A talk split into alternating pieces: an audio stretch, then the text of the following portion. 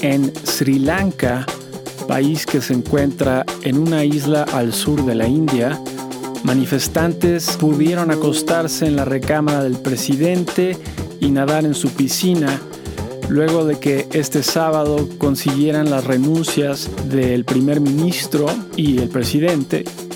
Sri Lanka enfrenta una severa crisis económica que incluye escasez de medicinas y alimentos.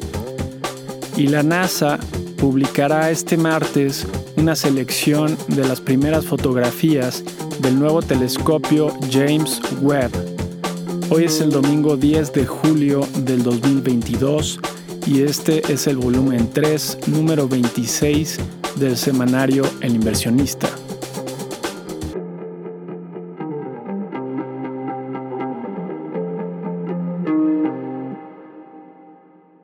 En lo que se refiere al conflicto Rusia-Ucrania, como se ha especulado antes, nos parece casi una certeza ahora, Alemania tendrá que racionar el gas este invierno. Y estos augurios vienen desde la propia industria y no desde los mercados financieros. Invariablemente este racionamiento afectará a todo el sector industrial. Podemos esperar que el déficit comercial para el mes de mayo que presentó esta semana Alemania, por primera vez en 30 años, aumente mucho más durante los siguientes 12 meses, pues su industria producirá y exportará menos bajo el racionamiento. Alemania es responsable del 56% de las exportaciones europeas al resto del mundo. Es probable que el gobierno intervenga con un plan fiscal, lo que en última instancia aumentará las importaciones, agravando la depreciación del euro. Si el euro se volvió esta semana tan barato como el dólar, podemos esperar que se volverá aún más barato que este en los siguientes 12 meses. Para reducir el choque energético que enfrentarán, los países europeos ya están actuando de distintas formas. Francia renacionalizó esta semana la empresa de energía nuclear EDF, Alemania está reactivando las plantas de carbón y la Unión Europea declaró la energía nuclear y el gas como fuentes de energía sostenibles esta semana para que las generadoras de este tipo de energía puedan tener créditos baratos y subsidios. En noticias empresariales, las entregas de vehículos Tesla disminuyeron del primer al segundo trimestre por los confinamientos en China. La línea aérea escandinava SAS se declaró en bancarrota en los Estados Unidos. Ford reportó un crecimiento de ventas de 32% durante el mes de junio. La casa de cambio de criptomonedas Voyager Digital se declaró en bancarrota. Amazon cerró un trato con Grubhub, que es un servicio similar a Rappi o Uber Eats, para que los suscriptores de Amazon Prime puedan hacer órdenes gratuitas a ciertos restaurantes y obtener algunos descuentos. En noticias políticas alrededor del mundo, el primer ministro de Inglaterra, Boris Johnson, renunció al liderazgo de su partido y abandonará el puesto de primer ministro en cuanto haya un reemplazo, lo que tardará varios meses. El ex primer ministro Shinzo Abe fue asesinado. Los líderes de todo el mundo, Vladimir Putin incluido, lamentaron este hecho. Y en Chile se presentó una propuesta de nueva constitución política que enfatiza los derechos indígenas y ambientales. Se necesitará una votación de la población para adoptarla. El expresidente de México, Luis Echeverría Álvarez, falleció este viernes a los 100 años de edad. Standard Poor's mejoró la perspectiva de la calificación de México de negativa a estable, pues la calificadora prevé prudencia fiscal por el momento y considera que la política monetaria favorece la estabilidad de la deuda. Moody's, por su parte, bajó la calificación soberana para México de BAA1 con perspectiva negativa a BAA2 con perspectiva estable, porque espera que la actividad económica se vea afectada por menores inversiones. La FDA dio permiso para que el tratamiento oral de Pfizer contra el COVID-19, llamado Paxlovid, pueda ser recetado por las farmacias y no solo por personal médico. Notas de la semana que termina. 4 al 8 de julio. En Estados Unidos, las órdenes de fábricas para el mes de mayo mostraron un fuerte aumento de 1.6% con respecto al mes anterior.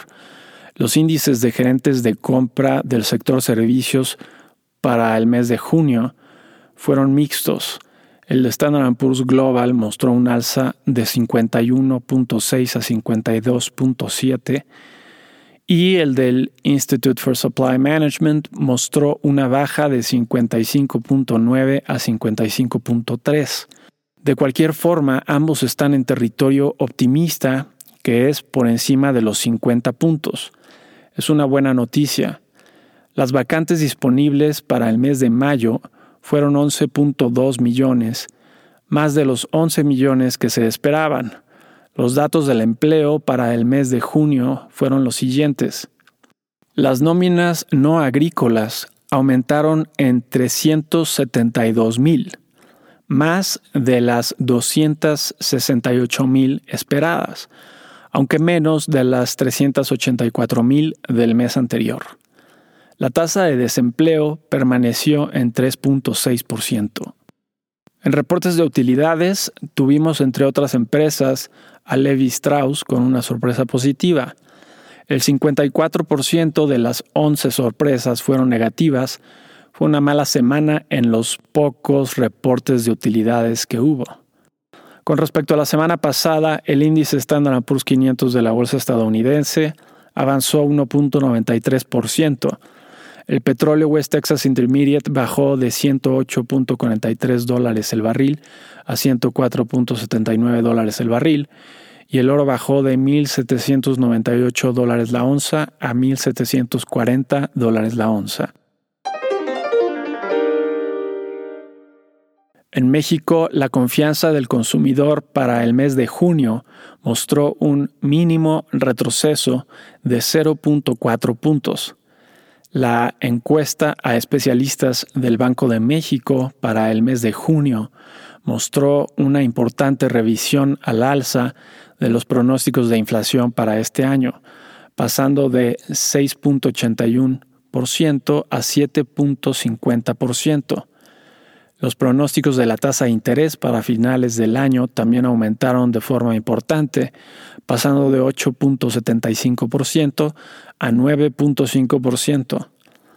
El Seguro Social registró un aumento de 60.000 empleos formales durante el mes de junio.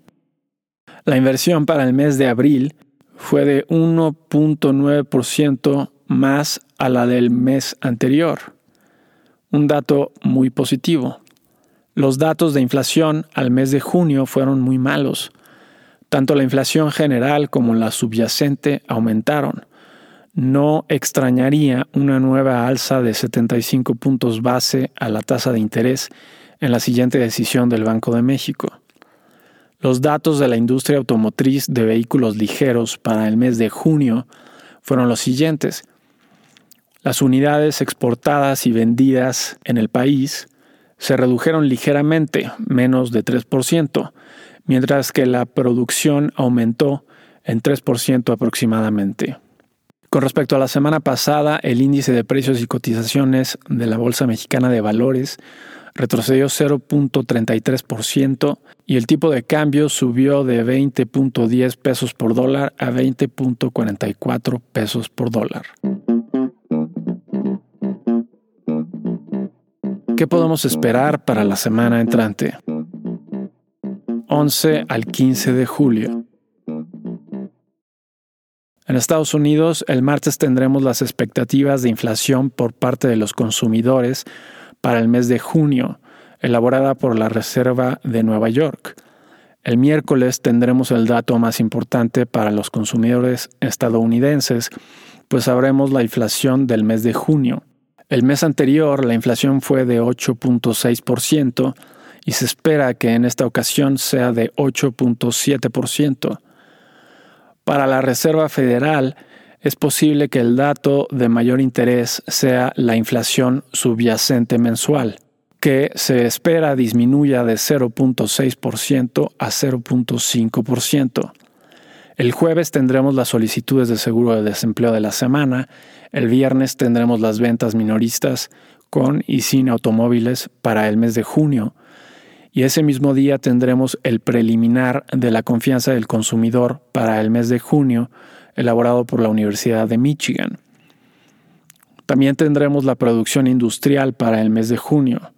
En reportes de utilidades tendremos, entre otras empresas, a Pepsi, Delta Airlines, TSMC, JP Morgan, Morgan Stanley, Charles Schwab, Wells Fargo, BlackRock, Citigroup y State Street.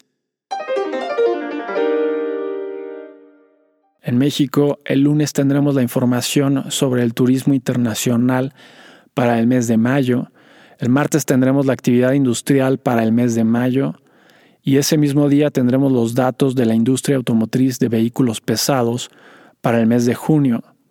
También ese día tendremos las ventas de la Asociación Nacional de Tiendas de Autoservicio y Departamentales para el mes de junio.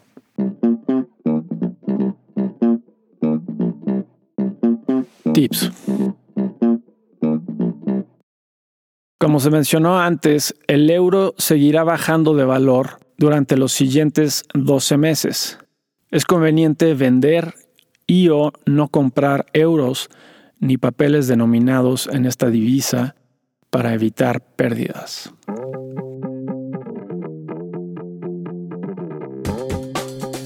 Y eso es todo para esta semana.